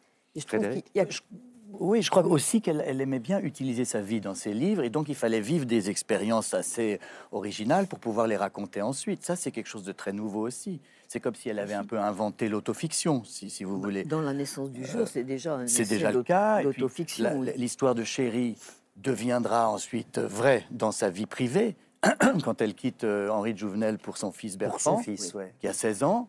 Euh, je veux dire, c'est des affaires. euh, bon, c'est un peu comme Woody Allen qui, qui- qui quitte sa Mia Farrow pour Souni, si vous voulez. C'est, c'est, Alors, c'est pas exactement la même histoire, parce que là, vous avez tiré pas exactement la même Bon. histoire, mais c'est quand même, euh, oui, c'est quand même très, très, très, très scandaleux à l'époque. Et, et donc, c'est, elle dit ça à un moment. Tout ce qu'on écrit finit par devenir vrai. C'est comme si elle, il fallait. Est-ce que c'est moins scandaleux aujourd'hui qu'à l'époque? Je crois que c'était moins scandaleux là. hein. Justement, puisque tout ce qu'a fait Colette aujourd'hui euh, ferait plus scandale Oui, oui, oui, c'est vrai. que, dans les années plus libre, 30. euh, oui. Euh, si c'est l'épisode avec Henri de Jouvenel et son fils Bertrand, euh, aujourd'hui passerait très mal. Oui, oui. Euh, à l'époque, euh, il n'a pénalisé personne dans l'affaire. Mona Ozouf, vous avez cette phrase que je trouve très belle. Pas d'œuvre plus féminine que celle de Colette, pas d'œuvre moins féministe. Qu'est-ce que vous voulez dire? Ou euh, simplement que l'univers de Colette est un univers féminin. D'abord, elle décrit les femmes de manière bien plus précise que les hommes. Les hommes sont plats comme des cartes à jouer dans les romans de Colette. Ils n'existent pas. L'éternel masculin est, est évanescent chez, chez Colette. Ou ce sont des objets. Ce sont, oui, c'est un Oui. homme-objet, c'est Oui. sois beau et tais-toi. Oui, oui, C'est oui. exactement ça. Donc, euh, Ça, c'est féministe. hein. euh, je ne suis pas absolument sûre. Ce qui, ce qui manque à Colette pour être féministe, c'est la perception de ce qui est lointain. C'est la revendication, Mm. c'est la militance. Oui. Ça n'existe pas chez Colette. Emmanuel Lambert Oui, c'est-à-dire qu'il y a- il y, a effectivement une absence de, du collectif chez Colette qui fait qu'on peut absolument pas la ranger dans, dans la catégorie des, écrivaines féministes. Par contre, il me semble qu'il y a dans son œuvre beaucoup d'éléments ou de sources qui peuvent nourrir une lecture euh, féministe, ou du moins une lecture des différentes vagues féministes du siècle, à travers ce que vous dites, c'est-à-dire le fait que son personnel romanesque est majoritairement peuplé de femmes, et y compris de femmes anonymes y compris de femmes qui sont dans l'envers de la société, pas forcément de grandes héroïnes visibles, mais elle va aller s'intéresser à ce qu'on a pu appeler les petites gens, euh, que ça soit dans ses souvenirs d'enfance, mais également dans l'envers du musical, qui est un livre dont on n'a pas parlé, mais qui est les libraires, ont parlé de la vagabonde, mais il y a aussi l'envers du musical qui revient sur ces années de musical, où elle part vraiment des obscurs, des sans-grades et des femmes. Et elle s'intéresse à des thématiques comme ça qui nous renseignent sur euh, quelque chose comme le, sentiment ou l'esprit d'une époque. Alors elle n'est pas militante, elle n'est pas historienne, mais c'est une éponge aussi, Colette. On, touche à un sujet qui est le rapport de Colette avec la société, avec la politique. Évidemment, personne n'a une tête moins politique que Colette. Euh, elle était mariée avec euh, Willy, qui était anti-Dreyfusard. Ensuite, euh, avec Henri Jounel, qui est radical, qui est un grand politique, un grand homme politique euh, de la Troisième République. Elle collabore à des revues de droite comme euh, Gringoire. Elle fait à peu près n'importe quoi. Et euh, sous Vichy, elle, commence par écrire dans, des, quotidiens euh, pétainistes. Donc tout ça n'a aucune importance pour elle. Ce qui l'intéresse, c'est sa propre liberté individuelle. Et pourtant, il y a des textes qui socialement sont très conscients. Euh, on a évoqué La fin de chérie, qui est un roman que j'aime beaucoup, où Colette est quasi la seule à s'être intéressée à ce phénomène de la démobilisation à la fin de la guerre qui fera le roman Le prix Goncourt de Pierre Lemaître. Jamais on n'avait parlé de ça. Et Colette est la seule à avoir compris que les hommes auraient un grand mal à, reprendre la vie civile après 1919. Toujours, elle a un, un génie de, de la formule. Quand elle parle de politique, elle dit qu'elle est très éloignée du pernicieux cliquetis de la politique. Et c'est drôle parce qu'en deux, en deux termes, en deux adjectifs, enfin, c'est pas un adjectif, c'est un substantif, cliquetis, ça veut dire que ça n'a aucune importance. Ça ne fait pas de bruit, c'est pas un orage, la politique, ça fait juste un petit bruit de fond, un cliquetis. Mais le cliquetis est pernicieux, c'est-à-dire qu'il est empoisonné et qu'il empoisonne la vie. Et attendez, juste, euh, quand même, elle, elle a, elle a eu un effet sur le, le- le mouvement féministe, puisque c'est l'auteur le plus cité dans le deuxième sexe Bien de sûr. Simone de Beauvoir. Oui, C'est la référence de Simone de Beauvoir, y compris quand elle écrit les mémoires d'une jeune fille rangée, c'est évident quand on lit les deux. Et puis, deuxièmement, ce que, ce que vous disiez sur la démobilisation, elle a écrit dans Mitsu et euh, dans La fin de chérie le pouvoir que les femmes avaient pris pendant la Première Guerre mondiale. Les, les femmes s'étaient occupées du pays. Et donc, ça, on ne pouvait plus jamais revenir en arrière. C'est vrai. Euh, et donc, elle a pris en compte ça, c'est une réalité. Par rapport au féminisme, je pense qu'elle elle apporte quelque chose d'essentiel et d'actuel, c'est qu'elle laisse entendre des, des contradictions. C'est qu'elle peut dire le désir de liberté et la volupté de dépendance. Et je, crois que tout combat féministe doit intégrer le contradictoire et l'obscur. C'est ce qui est le plus libre en elle, en fait. Et, et- et ça, elle est refusée parce qu'il y a des phrases incroyables, même une méfiance par rapport aux femmes indépendantes. Elle craint qu'elles aient une vie sexuelle terne. Puis, attends, euh, sur les suffragettes, Oui. elle mérite le fouet ou le harem Oui, mais c'est. Mais, mais mais je, des je- phrases Quelle honte mais je pense que dire la totalité et, et l'obscurité et la part de rêve euh, est libératoire. Mona? Oui, moi je suis tout à fait d'accord avec ça. C'est qui, ce qui est plaisant dans une lecture féministe de Colette, c'est de voir à quel point, à l'inverse, les stéréotypes. L'espèce euh, faible qui se suicide, qui s'affale sur les tapis, qui a des malaises, euh, qui a des cernes mauves oui. autour des yeux, ce sont les hommes. Eh oui, nous sommes Et la femme, euh, au contraire, c'est la femme forte, indépendante, féroce, parfois impitoyable. Le regard féminin sur les hommes est impitoyable. Par exemple, euh, Ju- Julie de Carneillan, une héroïne d'ailleurs pas forcément sympathique, rencontre un beau gosse et dit, elle en parle comme d'un fromage. Elle dit c'est un joli lieutenant à peine entamé. Trouve merveilleux. Alors évidemment, euh, on est obligé de parler maintenant du blé en herbe en 1923, qui est quand même une sorte de scandale. Euh, C'est le premier texte que Colette signe en son nom, Antoine Compagnon, et c'est un texte très important, euh, ne serait-ce que par ce fait. Quelle est sa place dans l'œuvre de Colette?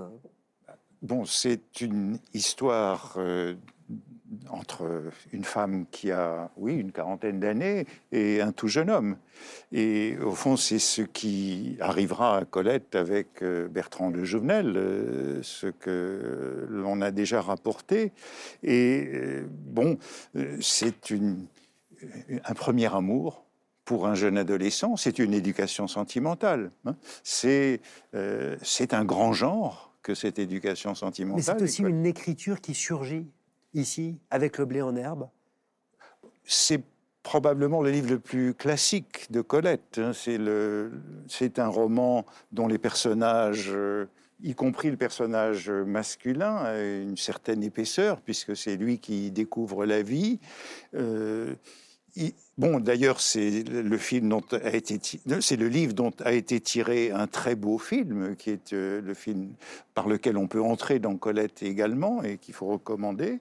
Euh, c'est un, d'une certaine manière, c'est le livre le plus accompli de Colette par l'équilibre des personnages et par euh, la facture, j'ai envie de dire classique. Oui, c'est ça. Mais ce que je trouve, pardon, pardon, ce que je trouve terrible, moi, comme injustice, c'est qu'au XXe siècle, on dit alors il y a les, les grands écrivains, c'est Proust, c'est Céline, Proust parce qu'il y a ces grandes phrases, cette finesse d'analyse, euh, Céline parce qu'il y a le langage parlé, voilà. Mais finalement, on oublie Colette précisément parce qu'elle elle a, elle a choisi de ne pas euh, de ne pas réinventer complètement, d'aller plutôt vers la limpidité, vers la clarté, vers la simplicité. Et pourtant, on a salué sa langue. C'est très injuste. Moi, je trouve qu'elle réinvente quelque chose au sens où la plupart de ces adjectifs sont très imprévisibles. Quand on lit une phrase de Colette, on a plusieurs petits chocs comme ça parce qu'on ne s'y attend pas. Et elle n'a pas d'intérêt pour l'intrigue, mais elle a un intérêt pour le rebond à l'intérieur d'une phrase de, de bouleversements infimes qui, à la fin, font euh, une suite de continuité de plaisir. Et là, je reviens sur cette continuité de désir. Absolument. Et je- je pense aussi que dans la manière dont Colette refuse de parler littérature, il y a une forme d'élégance. Ça, c'est une chose qu'on dit assez peu. C'est c'est quelqu'un qui a un chic incroyable. Elle a beaucoup de classe, cette femme. Grande classe, dit Beauvoir. Euh, et, et donc, elle n'est pas cuistre. Donc, elle ne va pas revendiquer ce qu'elle fait. Elle ne va surtout pas expliquer ce qu'elle fait. Ça, c'est vraiment la dernière des choses pour elle. Et je dirais qu'elle aborde l'écriture plus en poète qu'en romancière, au fond, même si c'est une très grande romancière. Mais ce primat de la sensation, de la musicalité, d'être au milieu de la réalité, de s'en imprégner et, de rendre à son tour quelque chose qui passe par la vision, c'est d'abord pour moi une démarche de poète. En tout cas, on l'a compris, l'image de Colette a beaucoup changé. Elle a laissé derrière elle l'adolescente sage, la mime au sein nu, et elle tend vers la consécration en tant qu'écrivaine. Qu'elle le veuille ou non, Colette occupe désormais une place très importante dans le paysage littéraire, et elle rencontre son dernier mari, son meilleur ami, selon ses mots, Maurice Goudquette. Elle se dirige vers les honneurs. Honneurs qui sont toujours d'actualité, 150 ans après sa naissance, aujourd'hui dans la grande librairie, au programme du baccalauréat la saison prochaine, jusque dans les salles de classe de France et de Navarre. Simonetta Greggio a fait en quelques minutes un aller-retour à Avignon au lycée Mistral pour faire lire Colette à voix haute à des élèves de première. Regardez, on se retrouve juste après.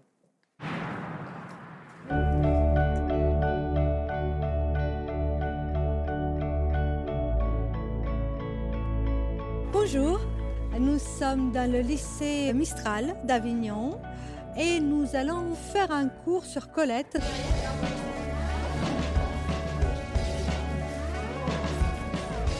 Avant de vous présenter Colette, je vais vous présenter Pépette. Je l'amène avec moi parce que comme Colette, euh, qui amenait tous ses chiens avec elle, Je trouve que les animaux devraient plus participer de notre vie euh, quotidienne. Voilà. Si on avait une Colette de 16 ans, elle serait habillée peut-être un peu, euh, un peu rock, elle serait peut-être un peu insolente, elle répondrait peut-être pas toujours de manière très drôle au prof, mais en même temps, ce serait quand même l'une des meilleures de la classe. Et je pense aussi que, pour autant que je connaisse Colette, je pense qu'il y a beaucoup d'hommes, excusez-moi du mot, que ça emmerde encore que les femmes pensent. Donc oui, je pense que Colette serait aujourd'hui encore une emmerdeuse. Le texte qu'on va découvrir aujourd'hui ensemble, c'est un tout petit extrait de Claudine à l'école, qui est son premier euh, livre paru. Claudine à l'école est une sorte de compte-rendu fictionné de sa période de- d'écolière euh, dans son village natal. Maintenant, quand on la lit, Claudine à l'école, il y a des choses qui laissent perplexe, tant il y a de la liberté dans les descriptions sensuelles, sexuelles, qu'elle fait de la vie d'une très jeune fille, en fin de compte. Quel âge as-tu? 15 ans. Drôle de petite fille. Si tu n'avais pas l'air aussi toqué, tu paraîtrais davantage. Ce bon docteur me tourne vers la fenêtre, de son bras passé autour de moi, et plonge ses regards de loup dans les miens. Je baisse les paupières parce que je sens que je rougis bêtement. Dors-tu toute la nuit? J'enrage de rougir davantage en répondant Mais oui, monsieur, toute la nuit. Il n'insiste pas et se redresse en me lâchant la taille. Toujours Colette dans la grande librairie en compagnie d'Antoine Compagnon, d'Emmanuel Lambert, de Mona Ozouf, de Frédéric Becbédé et de Simonetta Greggio qu'on a retrouvé, mais sans votre chienne Pépette qui était pourtant invitée sur ce plateau, je le précise quand même, euh, c'est important. Ça s'est bien passé avec les élèves de première? Très, très bien passé. En fait, ils adorent avoir des, des animaux, mais c'est comme partout. On devrait toujours amener des animaux avec Alors je nous. pensais plus à la lecture de Colette qu'à l'animal là en l'occurrence.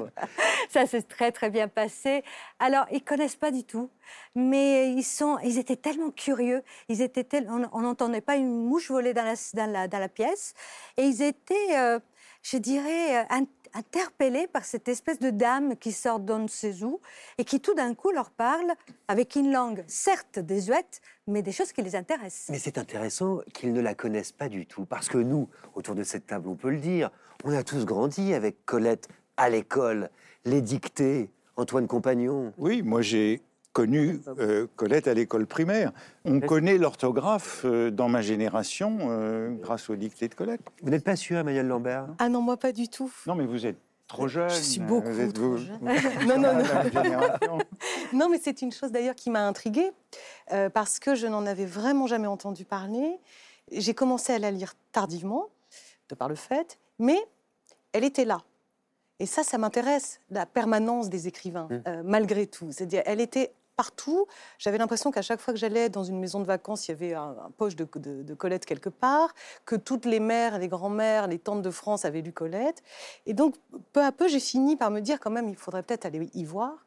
Et évidemment, là, j'ai été totalement éblouie. Frédéric Becbédé, Mona Ozouf. C'était dans toutes les bibliothèques des, des instituteurs de France. Et Hussard Noir de la République lisait, lisait Colette. C'était un- une sorte de, de Marianne hédoniste. Et, et du coup, c'est- c'est- c'était même extraordinaire que ça ait fait les la lecture presque obligée de, des instituteurs républicains. Il y a quelque chose là qui est tout à fait, tout à fait surprenant, d'autant plus que la description de l'éducation laïque dans Claudine à l'école n'était pas absolument, euh, comment dire... euh, Mais en fait, ça, ça fascinait, je pense, pas mal dans les milieux aussi un peu bourgeois, parce que c'est la dévergondée toute, qui sait écrire. C'est la littérature qui s'amuse. Et donc, il y a les deux. Il y a Moi, ce je pense côté. euh, aussi que c'était un réservoir de dictée. Moi, je trouve que c'est ça. Un réservoir de dictées. dictées. Dans, dans- Et des dans- dictées. oui, dans les maisons, il y avait toujours un peu ce, ce côté un peu, on s'encanaille avec Colette. Oui, il y a, il y a d'ailleurs moi, des, des femmes plus âgées hein, qui, qui m'ont dit qu'elles avaient lu Colette parce qu'on leur avait interdit de le lire. Oui, Et que voilà. donc c'était c'est- l'attrait était venu de l'interdit. Les jeunes filles, on leur disait ah non, non, attention. Et d'ailleurs, de ce point de vue-là, le choix de l'anthologie, de l'antoinologie de, de- de la Pléiade, eh ben, c'est un choix intéressant parce qu'il y a les livres sulfureux, il y a le blé en herbe, Chéri, la fin de Chéri, euh, le pur et l'impur, compensé assez adroitement par les douze dialogues de bêtes, euh, la chatte, euh, des, des- des choses plus gentilles, vous voyez. Donc je recommande ce- cette anthologie parce qu'il y a, voilà, Alors attention il y a le punk chatte, hein. et il y a le, et il y a le clean. La chatte, c'est pas si clean. hein. Vrai, Justement, euh. Antoine vient de me dire qu'il est troublé comme homme par ce livre. On a tous compris qu'Antoine était très euh, troublé. Ce qu'il faut rajouter quand même pour Colette à l'école, c'est que Colette, et on va le voir, va devenir une véritable institution. Si on reprend le fil de notre histoire, on vient de quitter Colette au tournant des années 30, et alors là encore, elle va se réinventer et faire preuve d'originalité en ouvrant, figurez-vous, tenez-vous bien, son propre institut de beauté, tout en étant une célébrité. C'est intéressant, encore une fois, elle va devoir faire face aux critiques de ses pairs et de la presse, de ses lecteurs. Marie-Christine Barrault nous lit un extrait délicieux d'un article qu'elle écrit en 1932 pour le magazine Vogue. Un confrère, deux confrères, dix confrères m'enjoignent de reprendre ma plume et m'enseignent que sur une seule tâche, je dois mourir ou vivre. Tous, ceux-là et d'autres et tant d'autres, je suis donc à eux. Je leur ai donc lentement consenti, ligne par ligne, année par année, le droit d'intervenir dans ma vie. Certains vont jusqu'à nier que mon nouveau métier soit un vrai métier. Ils m'accusent d'avoir loué ou vendu mon nom parce que je leur ai caché une partie de mon activité et surtout mon penchant inné pour une chimie séduisante, pour des recherches, des essais, des manipulations que je commençais dès l'enfance à tâtons, pour des magies salutaires aux origines agrestes. Que je vous aime, ô mes détracteurs, ô mes conseillers inconnus. Encore une fois, il va falloir que je vous conquière, que je me confie à vous, encore une fois. Vous savez, ce que j'adore, en fait, c'est la multiplicité de Colette. C'est cette façon de se réinventer sans cesse. Ce sont ces constantes mutations. C'est ça. Elle n'a jamais voulu être écrivain, parce qu'écrivain, et on voit bien là, c'est un rôle d'homme, c'est ses confrères, elle évoque ses confrères. Donc il y a un refus d'être cantonné dans cette position. C'est pour ça que quand elle, jouait sur scène comme pantomime, on, on se demande si c'était pour ne plus être écrivain ou pour alimenter euh, une nouvelle inspiration d'écrivain. Et là, c'est la même chose. Les cosmétiques, c'est c'est pour ne pas être un écrivain comme les hommes, comme les autres. Et, et c'est aussi le journalisme. Elle, ne, elle refuse d'être étiquetée. Oui. Il y a aussi une question de pognon. Hein. Je pense qu'elle avait.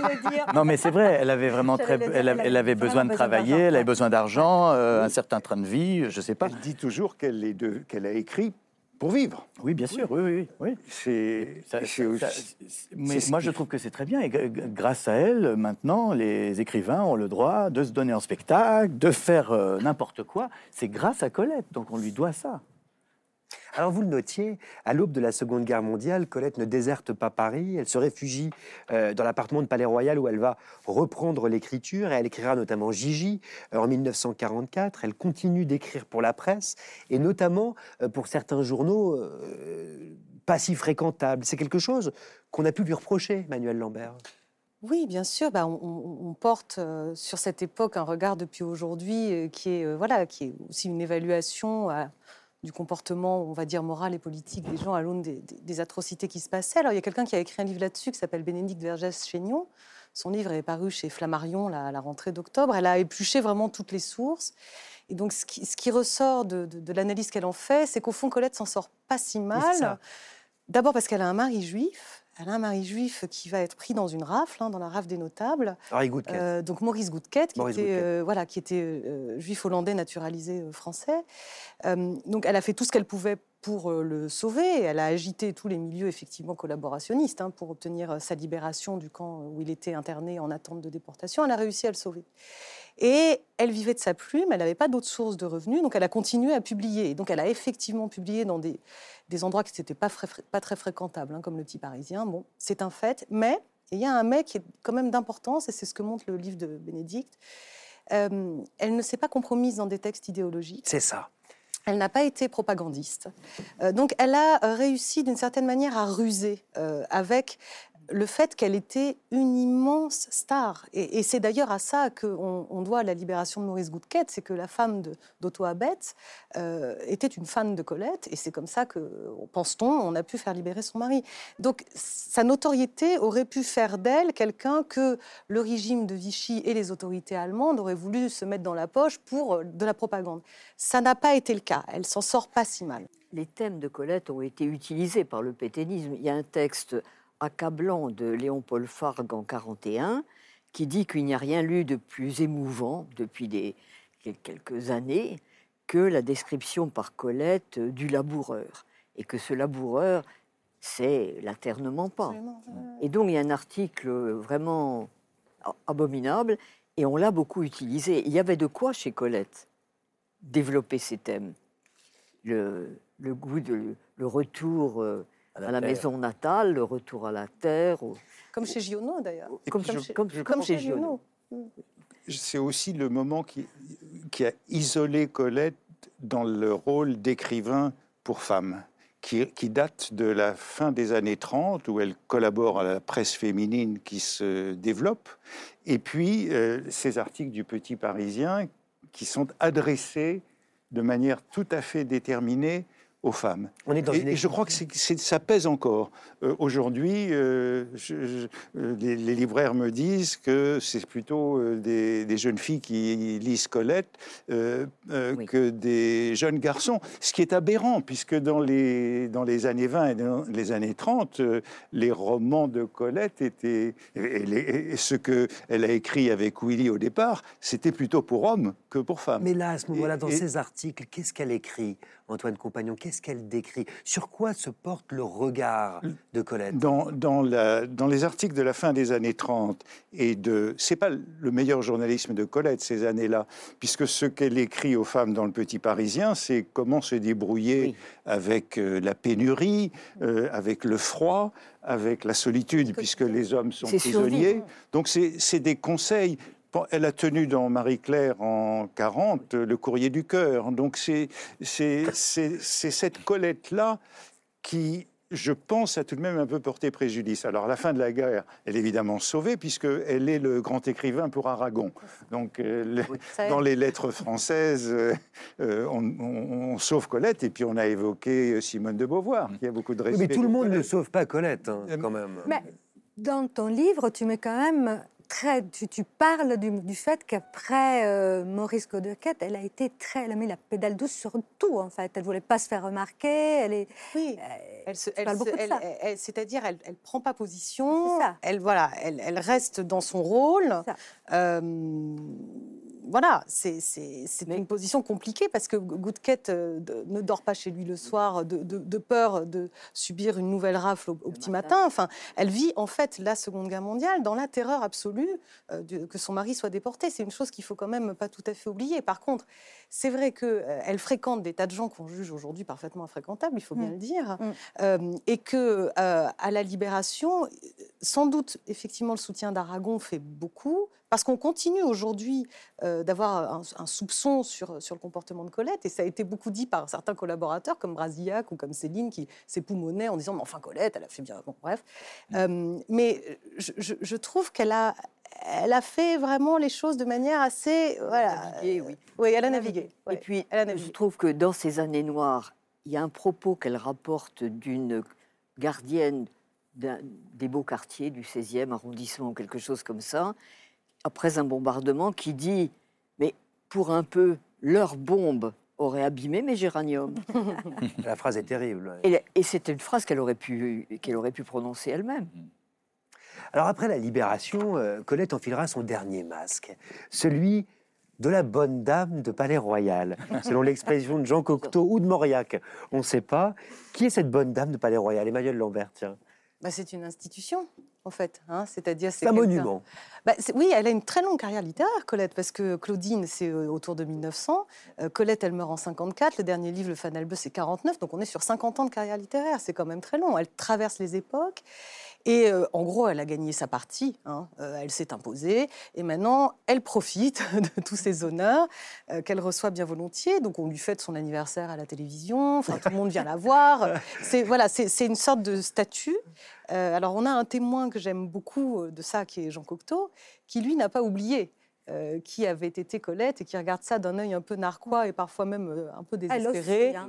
Elle aussi le Elle regarde d'un air très Oui, mais narquois. elle, elle prend quand même. Elle joue le jeu, tu vois. Ben, Pourquoi ne le jouerait-elle pas, d'ailleurs, après tout hein, Comme on disait, elle a couru après l'argent toute sa vie, elle a couru après la Mais lui, comme il est plus raide, il prend plus, euh, ils en- il en prend plus au bras- ombrage, j'ai l'impression de, Oui, de ça. il- Hein, c'est un il peu. est un peu, il est envieux. Ah, en fait, c'est un peu ça, voilà. Attendez. Je là- ressens un peu Là, ça. vous me tendez une perche. Et si on regarde, et si on regardait ensemble Ah oui, l'image.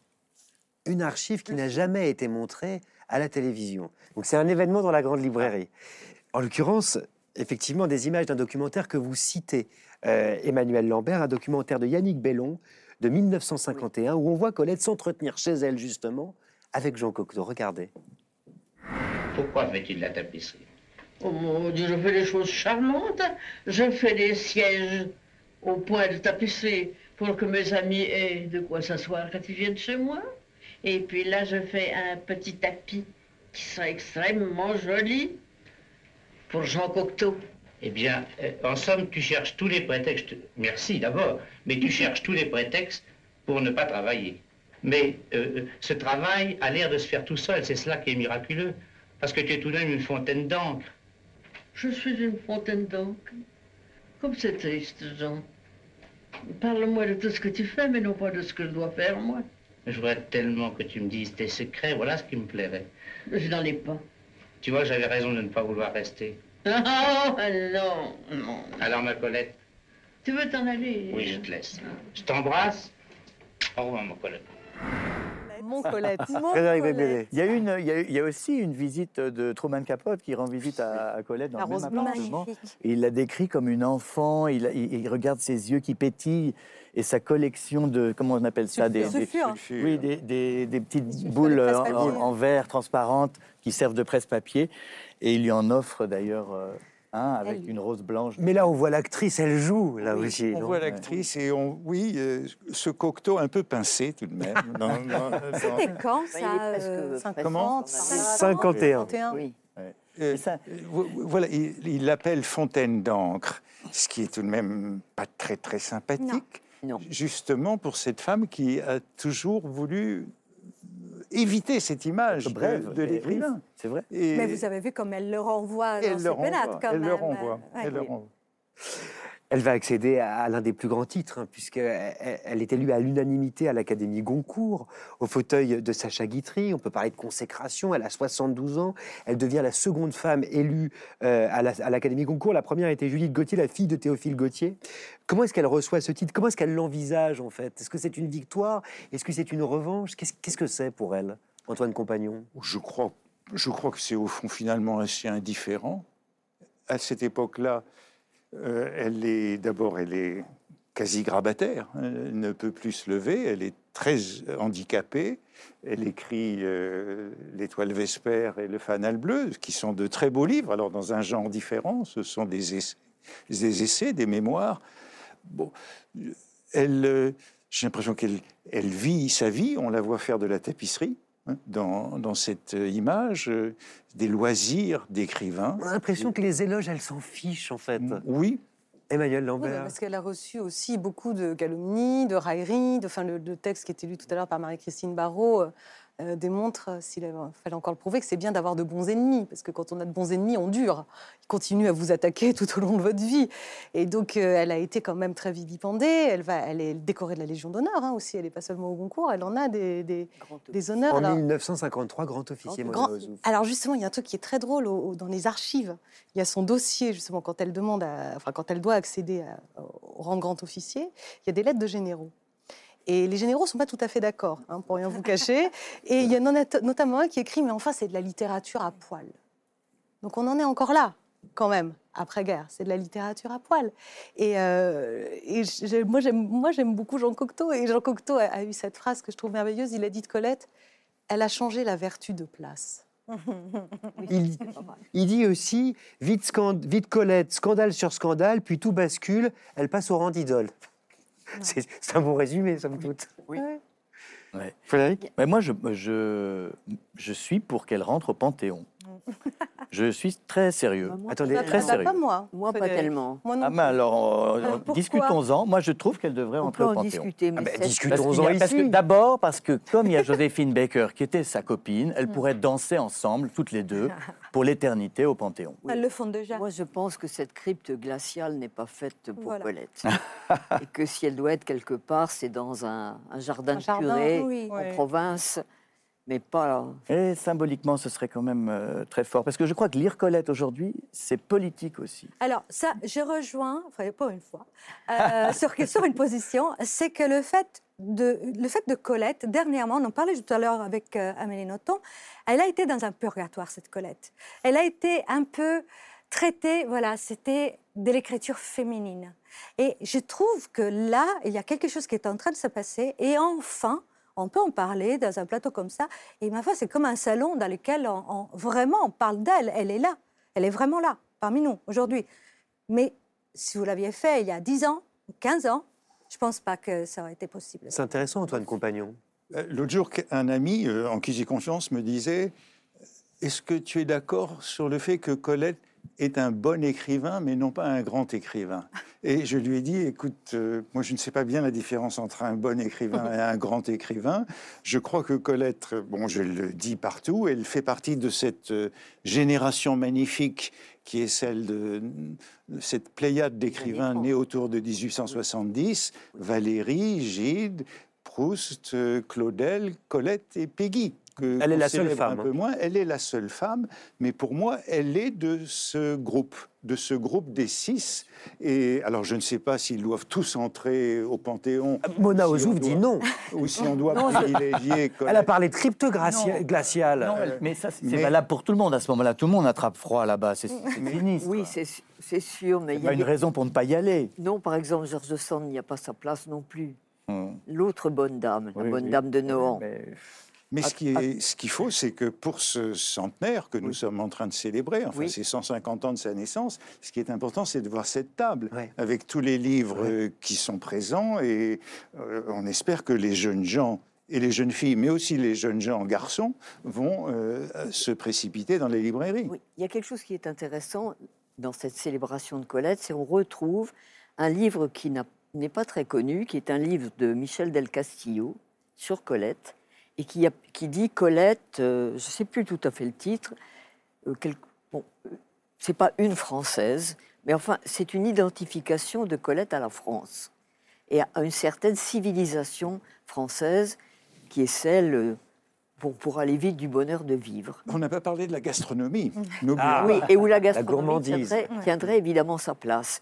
Et donc, il explique qu'il y a eu un coup de foudre pour une femme qui n'était pas son genre, une femme rapace, euh, euh, débrouillarde, euh, rusée, avide, et qu'au fond, son coup de foudre pour Colette, il ne l'explique que par cette sorte d'identité de Colette avec la France, ce qui est aujourd'hui presque admis avec ce qu'il a été avec les funérailles nationales, du reste.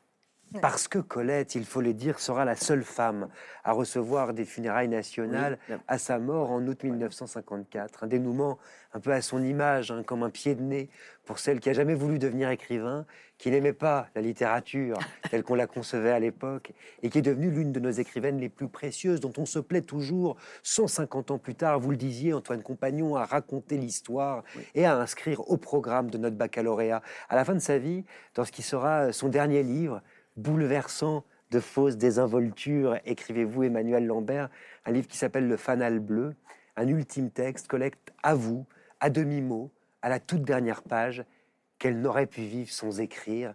Marie-Christine Barraud nous lit cette si belle page pour conclure notre émission. Il n'est pas plus de trois heures. Rien ne pâlit encore au ras des toits. À raison d'une lanterne par pilier, je pourrais compter d'ici les arcades du palais royal. La maison est si paisiblement habitée que je n'entends personne y dormir. Mais la chute de la pincette dans ma cheminée ruinerait le repos inquiet de celui qui dort par-delà deux portes. Or, si je suis immobile ce soir, je ne suis pas sans dessein, puisqu'en moi bouge, outre cette douleur torse en grosse vis de pressoir, un sévice bien moins familier que la douleur, une insurrection qu'au cours de ma longue vie j'ai plusieurs fois niée, puis déjouée, finalement acceptée, car écrire ne conduit qu'à écrire. Avec humilité, je vais écrire encore. Il n'y a pas d'autre sort pour moi. Mais quand s'arrête-t-on d'écrire? Quel est l'avertissement? Un trébuchement de la main? J'ai cru autrefois qu'il en était de la tâche écrite comme des autres besognes. Déposer l'outil, on s'écrit avec joie Fini et on tape dans ses mains, d'où pleuvent les grains d'un sable qu'on a cru précieux. C'est alors que dans les figures qu'écrivent les grains de sable, on lit les mots à suivre. À suivre. Merci infiniment, Marie-Christine Barraud, d'avoir incarné et porté les mots de Colette durant toute cette émission. Et merci à vous, Antoine Compagnon, Emmanuel Lambert, Mona Ozou, Frédéric Becbédé, Simonetta Greggio, mais aussi Chantal Thomas, Amélie Nothomb et Frédéric Maget, d'avoir été parmi nous tous ensemble, comme nous vous invitons à lire et à relire cette autrice euh, aux mille vies qui ne cesse de nous éblouir 150 ans plus tard. Toujours Colette, la grande librairie, c'est fini pour aujourd'hui. On se retrouve la semaine prochaine, même heure, même plateau aux côtés de l'écrivain italien Eri De Luca, Cyril Dion, Mathieu Ricard et Marie Charelle pour une émission qui fera la part belle aux liens et aux vivants. À mercredi prochain. Lisez bien.